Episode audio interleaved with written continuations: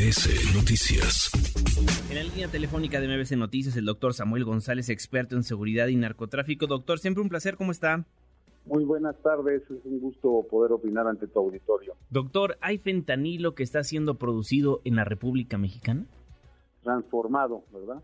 Los precursores, como es claro, de la acusación americana y de la realidad de las investigaciones, llegan de China a México y aquí se transforma, se ponen las pastillas que luego surgen, llevan al, al mercado norteamericano. La crisis del fentanilo pues es una crisis real en los Estados Unidos, lo dijo el propio presidente hace un momento, es una crisis que implica cientos de miles de muertos en los últimos cinco años y obviamente pues esos muertos tienen familia y las familias van y presionan a sus legisladores y eso representa pues en el Congreso norteamericano una presión real, una realidad que como llaman los americanos eh, están en los constituency, ¿verdad? Es decir, en los electores que cada uno de esos políticos tiene.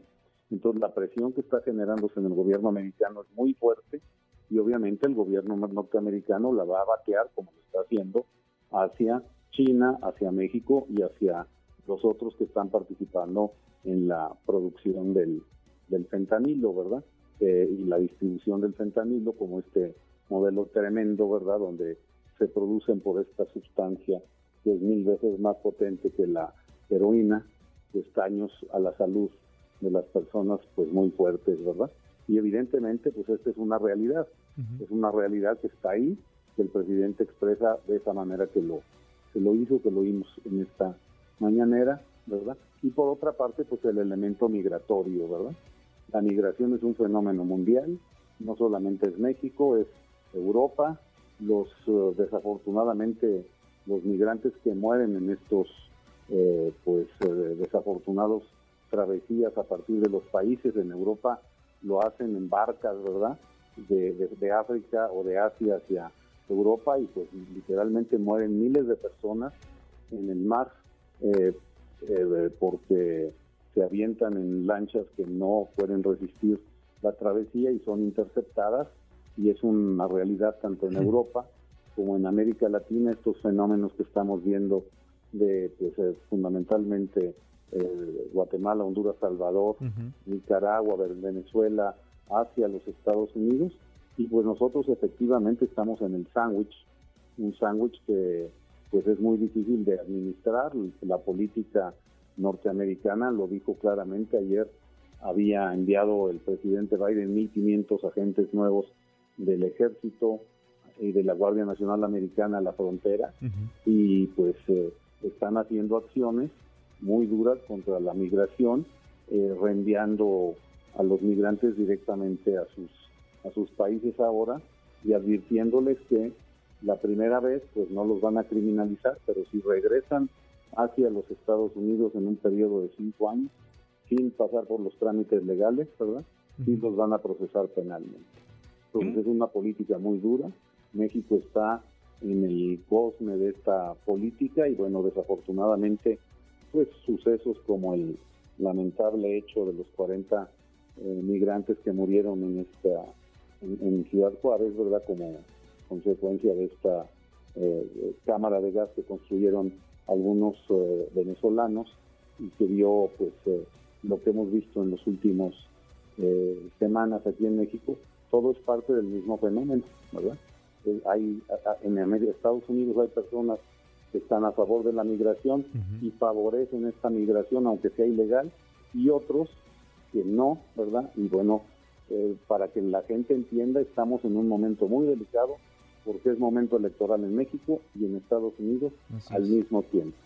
O sea, nos queda un año de golpeteos que hay que estar eh, eh, percibiendo que van a suceder tanto en México como en Estados Unidos y son problemas, el de la migración es un problema irresoluble para México, no nos queda sino ser el colchón, ¿verdad?, de este, este fenómeno y pues eh, quién va a ganar, si los republicanos o los demócratas, ese es un tema que México ni puede intervenir ni puede controlar y pues eh, hay que estar aquí nada más cubriéndose, ¿verdad?, como los buenos boxeadores. Doctor, ¿ve una estrategia clara por parte del gobierno mexicano para tratar de dejar de, dejar de ser este sándwich que comenta?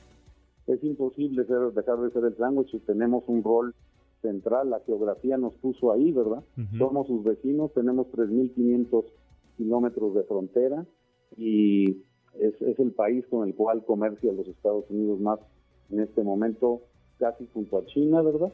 Y pasan todos los días y el puente natural para llegar a los Estados Unidos es la frontera mexicana.